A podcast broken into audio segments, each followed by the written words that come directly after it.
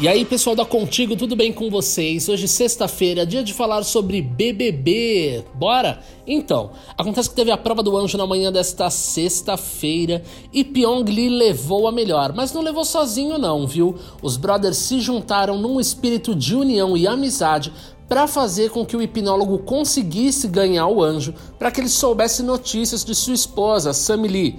A Sammy Lee estava grávida quando Pyong entrou no programa e até agora ele não tinha informações se ela já tinha tido bebê, se ainda não tinha, e ele estava morrendo de curiosidades. Recentemente ele teve uma espécie de sonho ou premonição, chame como você quiser, mas a verdade é que o Pyong sonhou com o filho dele e ficou naquela dúvida: acho que ele nasceu, mas será?